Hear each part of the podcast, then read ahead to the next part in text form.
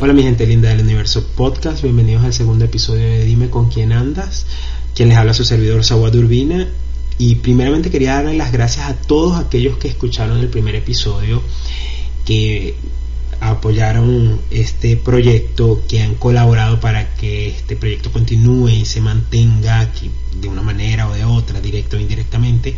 Y un especial agradecimiento a aquellas personas que se pararon durante un minuto para hacerme un feedback, decirme, mira, mejora que yo aquí, dale un toquecito a esto por allá, échale un ojo a, aquello. de verdad que muchísimas, muchísimas gracias no saben qué inspiradora y qué, qué, buenas son escuchar estas palabras, sobre todo de porque los que estamos haciendo este proyecto, los que estamos, las personas que creamos proyectos como este, que tenemos sueños, que los estamos demostrando a través de exponernos en público, eh, es muy importante recibir este feedback porque nos hace sentir que, que, vamos bien encaminados. Así que realmente, bueno, muchísimas, muchísimas gracias. Para los que vieron, el tema de hoy eh, se llama 2 en 1. Pero cuando yo hablo de este tema, no es porque el capítulo va a ser dos capítulos en uno, porque va a hablar de dos asuntos diferentes. Nada que ver con eso, al contrario. Yo me estoy abogando al uso del número 2 porque yo voy a hablar de las dos personas que habitan dentro de nosotros mismos estas dos personas, que la primera es aquella, nuestro ser social, aquel ser que conoce nuestros padres, hermanos, hijos, personas con quien nos relacionamos, cónyuge, eh, todas, nuestro ser social, aquel ser que, que exponemos, que conocemos. Y por segundo, tenemos esa persona que está dentro de nosotros, ese, esa persona que llamamos de amigo mismo, cuando hablamos conmigo mismo, esa persona con la que nos debatimos ideas, con la que tenemos que, luchar en las noches antes de, acostarnos a dormir, que, que tenemos discusiones intensas en la almohada, bueno, de esa otra persona. Y yo quiero hablar específicamente del asunto de conocerlas a ambas, no a una o a otra por encima, no, nada que ver, conocerlas bien a ambas.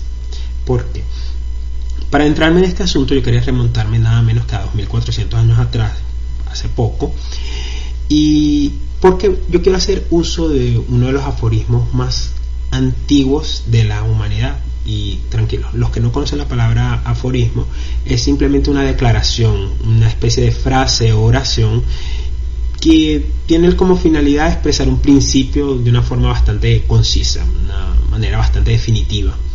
Normalmente se utiliza para apoyar una teoría, para generar una opinión o como en mi caso que para hacer una demostración que, que, es lo que voy a hacer aquí con ella y esta frase o este aforismo está compuesto por cuatro palabras bastante simples bastante fácil de entender pero yo quiero que la analicemos un poco más a fondo la frase es conócete a ti mismo.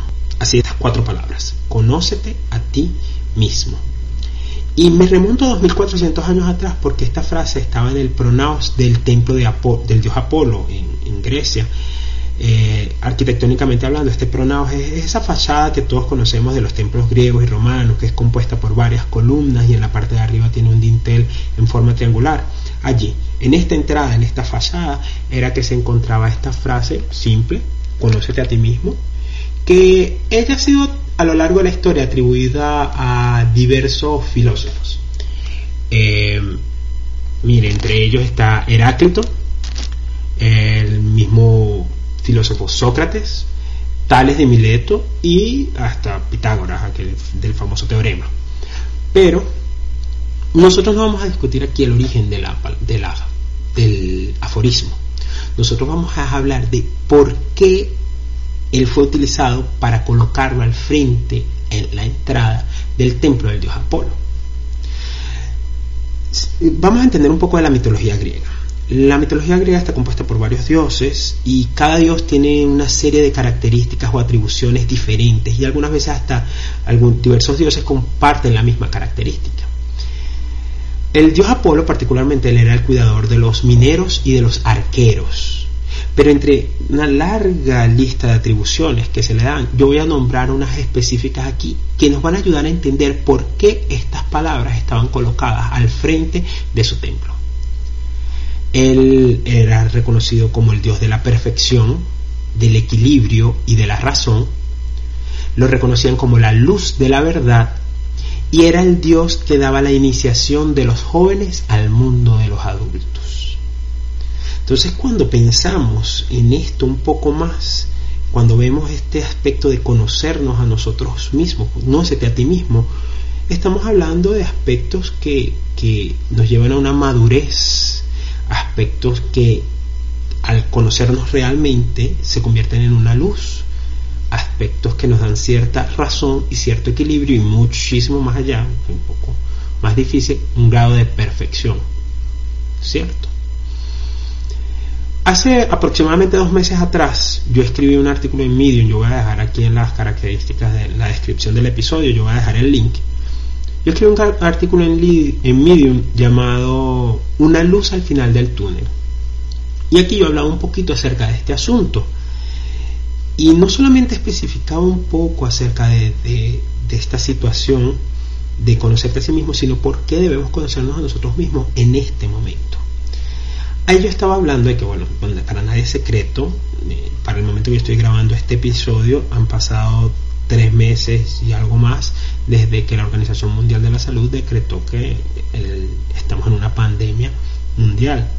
Y, eso no es secreto para nadie que eso ha afectado nuestra rutina, nuestra manera de ver la vida, muchísimas cosas.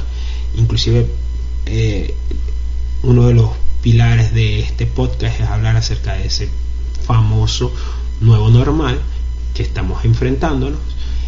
Y, pero una de las cosas que, que, quería, que yo hablaba en ese, en ese artículo, hablaba de cómo hemos sido aterrorizados y cómo, porque hemos sido aterrorizados principalmente por tres cosas. La primera, eh, las noticias, que en, un comienzo fueron, nos bombardeamos de noticias de qué era el virus, de para dónde nos llevaba, de el número, no, podemos ocultar cómo esto ha afectado la cantidad de personas que han fallecido, las personas que están internadas actualmente, aún eh, luchando para sobrevivir a esta, esta enfermedad, el, la carrera que está haciendo los científicos para alcanzar una vacuna, todo eso. Y, acompañamos las noticias diariamente para saber hacia dónde vamos, porque, porque no sabemos hacia dónde vamos.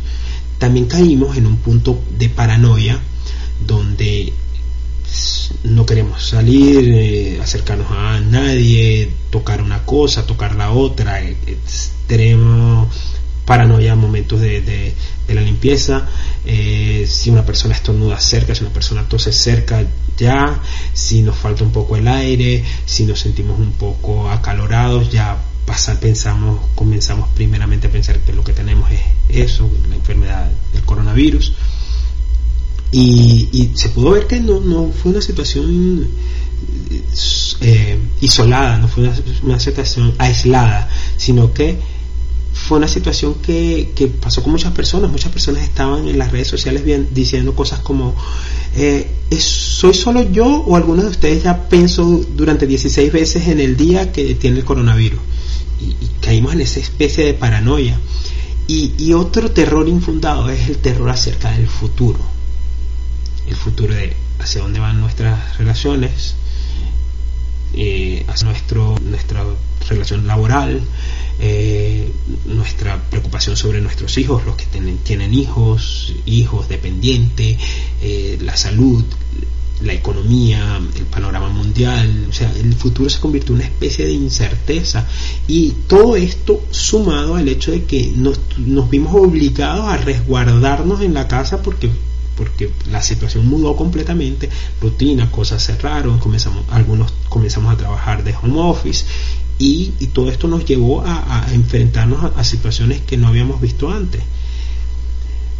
Aunado a esto, comenzamos a ver que el fenómeno de las redes sociales dejó de ser social, porque ya no estábamos en bares tomando fotos a tragos para ganarnos 250 likes eh, ya no estábamos visitando amigos, no estábamos yendo para la escuela, no estábamos yendo para el trabajo, no estábamos yendo a shows o al teatro o, a la librería o al museo. Y todo esto se perdió un poco, entonces nos vimos como que un poco desarmados de todo el ruido que forma parte de nuestro día a día o que formó parte de nuestro día a día hasta algunos meses atrás ya los artistas ya no nos parecían tan interesantes, vimos que su vida se diferencia muchísimo de la nuestra y que en una situación tan humana como esta, algunos de ellos realmente no, no tomaron una actitud que, que, esperábamos, que muchos esperábamos, tal vez los deportes no nos reconfortan de la misma manera y hasta plataformas como Netflix o cualquier streaming de vídeo, ya no es parece tan interesante, ya no salimos corriendo a lanzarnos en el sofá, a escaparnos un poco del mundo a través de, una serie o una película, porque es básicamente lo que muchos solamente tienen para hacer y llega un momento que fue entediante. Entonces, con todo este panorama que yo he colocado aquí sobre la mesa, nos puede otra conocernos a nosotros mismos nos quedamos mucho tiempo a solas con nosotros y nos dimos cuenta que desconocíamos a esa persona que está con nosotros cuando no estamos con los demás, cuando no es ese ser social eh, que le mostramos a nuestros padres, hermanos, hijos, cónyuges, no, cuando es ese ser que habita solo con nosotros dentro de nuestra de las paredes de nuestra casa, cuando es un yo fuera de lo digital, un otro yo que es analógico y que sobre todas las cosas descubrimos que ya no tiene excusas para dejar de hacer cosas que antes no estaba haciendo. Porque una de las principales excusas era no tengo tiempo porque tengo que hacer esto, esto, esto, esto, esto. No. ¿Y ahora? ¿Cuál es la excusa? Entonces, cuando nos dimos cuenta que teníamos que empezar a conocernos a nosotros mismos, comenzaron ciertos procesos de ansiedad. Y conocernos a nosotros mismos pasó por tres elementos, por conocer nuestro entorno, Comenzamos primero con nuestro entorno y después terminamos con nosotros. Comenzamos con nuestro entorno ambiental. Comenzamos a pasar más tiempo en la casa y a ver, esto me representa, esto, porque está aquí? ¿Qué quiero yo decir con esto? ¿Será que necesito esto? ¿Necesito aquello? Comenzamos a limpiar cosas que no habíamos limpiado, a organizar cosas que no habíamos organizado, a crear rutinas nuevas para darle cierto, cierto orden a este desorden. Y Después también entramos, comenzamos a ver nuestro entorno físico, comenzamos a ver nuestro cuerpo, porque ya que estamos pasando más tiempo a solas, comenzamos a, percibir, a percibirnos. Entonces comenzamos a preguntarnos, ¿cómo me siento con mi cuerpo? ¿Cómo estoy?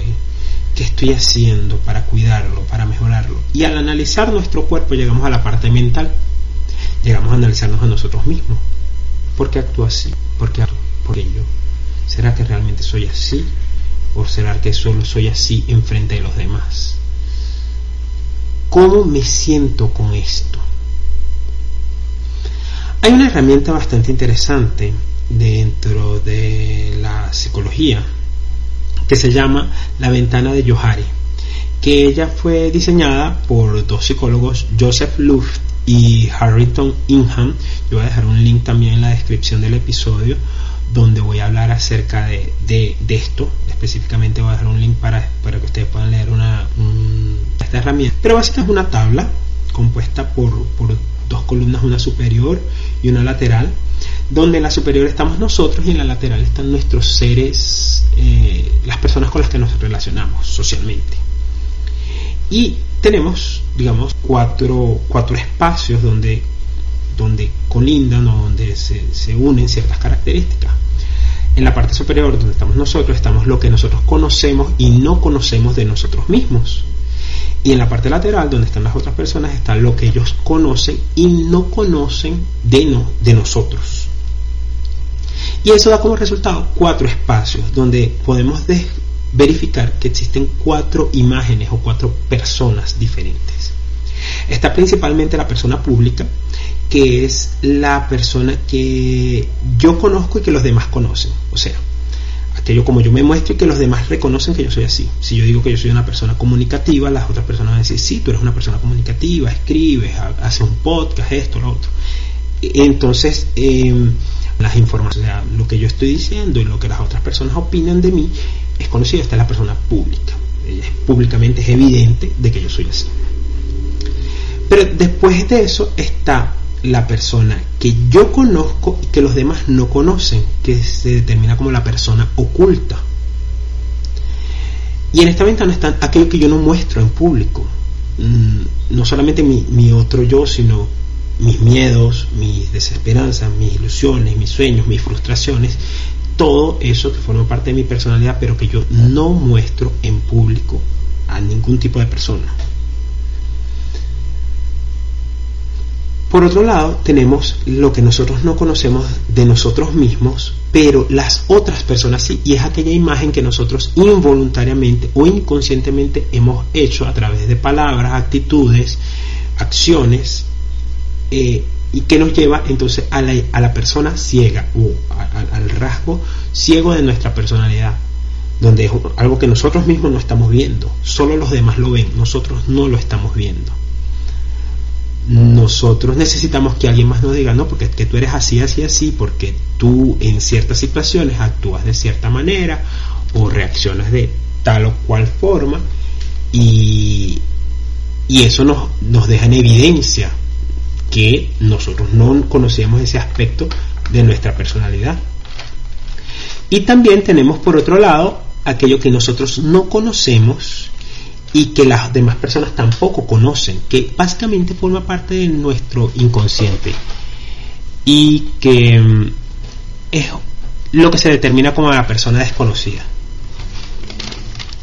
Esta persona desconocida, ella normalmente surge cuando estamos ante una gran situación de estrés o una situación inesperada, una, cuando reaccionamos ante cosas que que, no esperábamos. Y entonces ni nosotros sabíamos que podíamos reaccionar así ni las demás personas podían reaccionar así.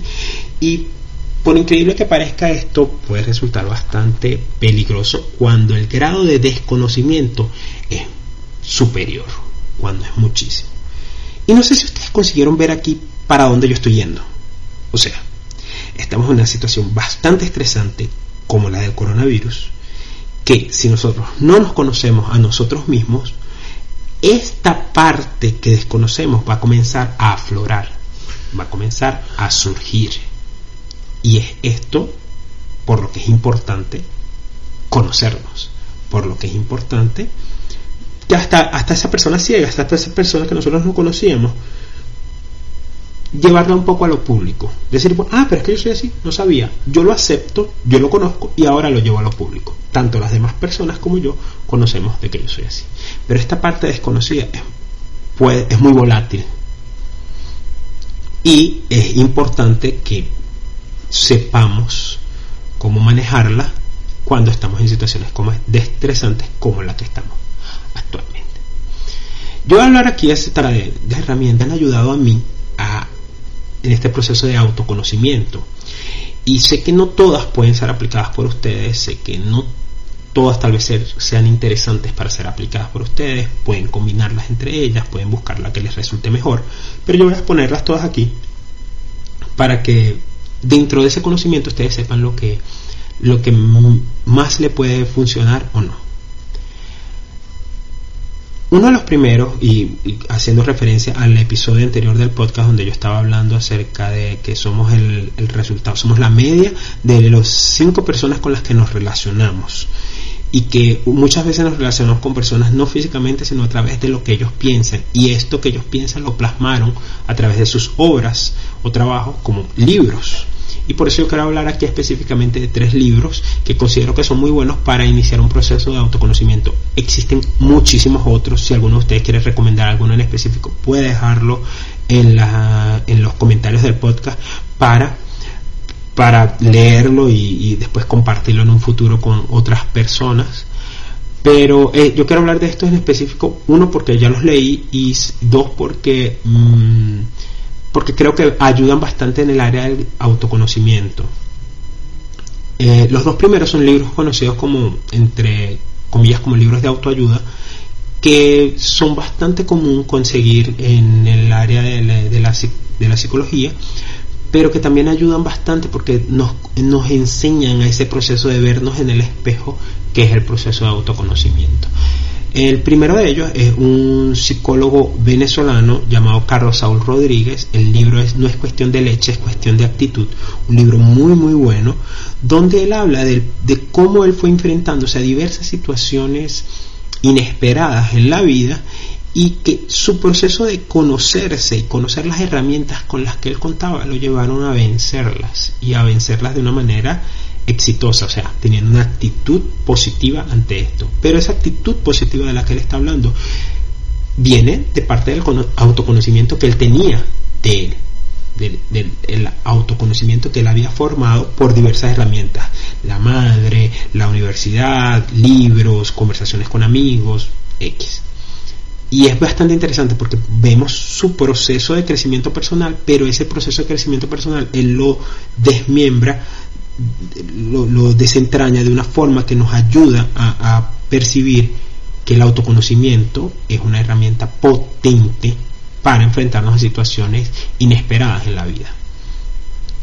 El segundo de estos libros es un libro con el cual yo particularmente no me sentí muy cómodo con algunas con algunos aspectos que él utiliza, pero esta incomodidad puede ser uno parte de ese autoconocimiento donde comienzas a ver la persona ciega que no que desconocías y, dos, que bueno, tú estás comenzando, tú estás forjando una opinión y no necesariamente todo lo que lees tiene que gustarte. Algunas veces, algunas cosas que lees te parecen que no estás de acuerdo, no está ni bien ni mal, simplemente no es, no es algo que tú, que tú apoyas tan abiertamente. Pero no deja de ser un libro de calidad, como es el libro de Auto Boycott de Bernardo Stamateas. Él es un doctor eh, de Argentina, un psicólogo argentino y también es un sexólogo especializado. Él habla en este libro sobre cómo el, libro más conocido de él es Emociones Tóxicas. Muchos lo habrán visto. Pero este libro particular, Auto Boycott, habla cómo el no conocernos nos lleva a tomar actitudes que algunas veces nosotros mismos estamos boicoteando nuestra vida, nuestro trabajo, nuestras relaciones. Y entonces el no conocer ese ser social y no conocer ese ser interno nos puede llevar a este grado de frustración donde no estamos creciendo, desarrollándonos personalmente. Entonces es un libro bastante interesante y que es muy fácil la lectura, por eso también lo recomiendo, es de muy fácil lectura y que puede ayudar eh, a las personas que están iniciándose en este proceso de autoconocimiento. Por último, quería dejar un libro que es de Lou Marinoff. Él es un canadiense, escritor canadiense, y el libro se llama Más Platón, menos Prozac.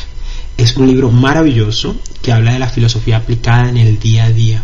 Y quiero dejar este libro aquí es porque y más adelante voy a hablar acerca de este asunto en otros episodios, de la importancia de la filosofía, de qué es, para qué nos sirve, cómo nos mejora como personas, como seres humanos, como, como marido, mujer, hijo, padre, trabajador, esposo. Y es cuando comenzamos a, debatirnos con ideas preestablecidas, tanto por la sociedad como por nuestros padres, o muchas veces hasta por nosotros mismos. Comenzamos a romper estos paradigmas, a, a debatir cosas, a hacernos preguntas y comenzamos a a sufrir menos, porque comenzamos a entender un poco más, a tener herramientas, porque nos estamos conociendo a nosotros y estamos conociendo no solamente nuestros dos seres que habitan dentro de nosotros, sino comenzamos a entender también por qué las personas reaccionan de tal o cual manera. Esto es en la parte de los libros. Eh, con respecto a otros aspectos que me ayudó fueron las conversaciones francas. Y esta parte de las conversaciones francas, eh, yo quiero mencionar de que de nada sirve tener una conversación franca con una persona que te va a pasar la mano por la cabeza y te va a decir simplemente, no, todo está bien, tranquilo, es normal, para adelante es para allá. No. Algunas veces necesitamos tener esas conversaciones francas con algún tipo de amigo, algún familiar, hermano, que nos diga, mira, no, no es así como lo estás pensando, no es así como lo estás haciendo, creo que deberías hacerlo así y así. O me parece que estás equivocado por esto y por esto, con bases, que, te que explica las cosas de una manera didáctica, que tú puedes ver esa persona ciega que tú no conoces y llevarla a la pública, decir, bueno, ¿será que, que, que tengo que ir para allá? ¿Será que tengo que demostrar esto? ¿Será que tengo que mejorar este aspecto? Y una cosa importante de las conversaciones francas es que después que las tenemos con las otras personas, comencemos a tener conversaciones francas con nosotros mismos. Si es verdad, me gusta esto, si es verdad, mentí, si es verdad, hice esto, eh, no, esto no es cierto, yo estoy mejorando en esto, yo estoy haciendo aquello. Cuando comenzamos a ser francos con nosotros mismos, comenzamos a tener una solidez mental, una solidez en nuestras actitudes, en nuestro discurso que se ve reflejada y comienza a salir de esa persona ciega a ser una persona pública y a ser hasta una persona pública diferente, a, comienzas a mejorar eh, diferente. Yo recomiendo que busquen a alguien con quien tener esas conversaciones francas. Particularmente a mí me ayudó mucho eh, la persona con la que actualmente estoy casado, que que hemos tenido conversaciones bastante profundas y bastante, bastante interesantes. Algunas veces yo he descubierto aspectos de mí que no sabía que tenía o que no esperaba o que yo mismo estaba autoengañándome porque mucha parte mucho también de esa parte de la persona ciega es que no es, no es que no sabemos que existe que no la queremos ver pero estas, herramientas también son interesantes cuando no tienes la conversación franca con alguien. Puedes ir al tercer aspecto, que es empezar a hacer terapia. Y aquí es un aspecto que yo quiero resaltar bastante porque yo mismo consideraba que la terapia era, no era beneficiosa. Y hoy en día, a pesar de que no tengo tanto tiempo haciéndolo como me gustaría, y que obviamente voy a necesitar más tiempo, es una de las acciones más recientes que he comenzado en el proceso de autoconocimiento. he visto algunas, algunas mejoras, pero porque he tenido conversaciones francas conmigo mismo. Y es interesante entender de que hacer terapia no significa que estás loco. Hacer terapia significa que quieres mejorar como persona para mejorar tu cuerpo muchas veces vas a un nutricionista o vas al gimnasio o le preguntas a alguien que tiene un cuerpo parecido al que tú quieres tener, porque para mejorar nuestros pensamientos creemos que podemos hacerlo nosotros mismos. ¿Será que nosotros mismos seremos capaces de arrancarnos un diente si, si nos se nos daña? ¿eh? O si nos es, explota el apéndice, ¿seremos capaces de nosotros mismos hacernos una operación? No. La respuesta es no no, no, voy a, no, no voy a dar espacio para pensarlo, no, no lo haríamos. Iríamos a personas profesionales que hayan estudiado, que estén formadas y que sepan cómo ayudarnos a resolver ese tipo de problemas con nuestro cuerpo. Si los pensamientos forman parte de nuestro cuerpo, si nuestro estado emocional forma parte de nuestro cuerpo, ¿por qué no ir para un profesional que también nos va a ayudar a, a hacer esas dudas? Ah, porque, porque por mucho tiempo se pensó que quien va para allá o es frágil quien va a hacer terapia, quiero decir, o es frágil, o, está loco, o necesita ayuda. Nada de eso. O sea, estamos en el 2020, estamos pasando por una de las peores situaciones de la humanidad en los últimos 100 años. Eh, bueno, también estuvieron, desde el punto de vista sanitario, estuvo la muy parecida a la gripe española, ¿cierto? Eh, pero en estos últimos tiempos, en este siglo donde estamos, es una situación con la globalización, con el internet, con el crecimiento desbordante que hemos tenido, es una situación que es bastante abrumadora. Entonces, ¿por qué no buscar a, a un profesional que nos ayude a mejorarnos, que nos ayude a entendernos un poco mejor? Por último, el último aspecto que yo quiero mencionar aquí, que me ayudó a mí bastante, que esta parte yo puedo entender que no todas las personas, uno, o lo aceptaron de esa forma, o dos, tienen la posibilidad de pasar por ese proceso, es el proceso migratorio en el cual yo comencé, que yo comencé en el año 2015, salí de mi país como refugiado, formé parte de los 249 millones de personas que estaban fuera de su país, según las estadísticas de ese año, y bueno, después mejoré mi estatus migratorio, estoy actualmente en una ciudad donde quiero, con una persona que quiero, que es Sao Paulo, Brasil. Y sé que indiferentemente de la finalidad con que muchas personas inmigraron, es un proceso que nos marca y que es un proceso donde si no nos vamos conociendo a lo largo de él, y es un autoconocernos constante, si no nos vamos conociendo a lo largo de él, eh, puede resultar devastador. Puede resultar devastador. En el futuro yo voy a hablar un poco más acerca de los procesos migratorios, acerca de la psicología en el proceso migratorio, recomendar algunas informaciones acerca de este aspecto, pero uno de los uno de los datos o una de las actitudes que me ayudó bastante y no voy a decir que no caí nunca en ella pero no caí tanto como pude haber caído, es esa actitud de, como dicen aquí en Brasil, de mimimi, de llorar, de reclamar porque yo, ay, porque es que yo estoy lejos de mi país, porque yo estoy lejos de mi familia, porque yo no estoy comiendo lo que yo comía allá, porque es difícil encontrar trabajo. O sea, yo acabo de mencionar aquí que habían 250, casi 250 millones de personas que seguramente muchos de ellos, no voy a decir que todos, pero muchos de ellos estaban pasando por situaciones bastante parecidas a la tuya. Entonces, ese proceso de autoconocimiento, de actitud, como el libro que, que, mencioné de Carlos Saúl Rodríguez, ese proceso de, de, tomar una actitud, de ver qué herramientas yo tengo interiormente con las que puedo tomar esa actitud de mejorar, de crecer, de seguir, de desarrollarme y adaptarme. Y adaptarme a eso. Eh, cuando nos autoconocemos, cuando mejoramos eh, como personas, cuando, cuando conocemos esas personas que forman parte de, nuestro ser, tenemos mejores herramientas para podernos adaptar a situaciones más difíciles. Y vuelvo a, a, a lo que estaba mencionando. Así como si nos desconocemos, podemos explotar en, bajo situaciones de presión o difíciles como esta del coronavirus, si nos conocemos bien, podemos salir de estas situaciones y llevarlas lo mejor posible. Eh, vuelvo al aforismo, conócete a ti mismo en la puerta de Apolo y pensar que conocernos a nosotros mismos no es más que una luz que nos va guiando, que es una verdad que se vuelve cada día como un tatuaje, que forma parte de nuestro ser, que se, forma, que se vuelve evidente. Porque cuando más reales somos con nosotros mismos y con las personas que nos rodean, más evidente se convierte esto. Así que, que tomemos el autoconocimiento como, como una antorcha que nos guíe en esta oscuridad ambigua que es el mundo actual. Espero que las herramientas que dejé les sirvan. Si tienen alguna otra que puedan recomendar, coméntenla, que seguro voy a verla, voy a, estudiarla y las recomendaré por este, por este canal. Hasta aquí el episodio de hoy, espero que les sea de bastante ayuda.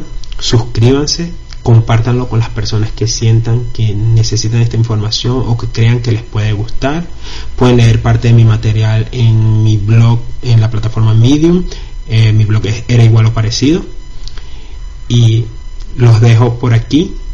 Cuídense, se les quiere.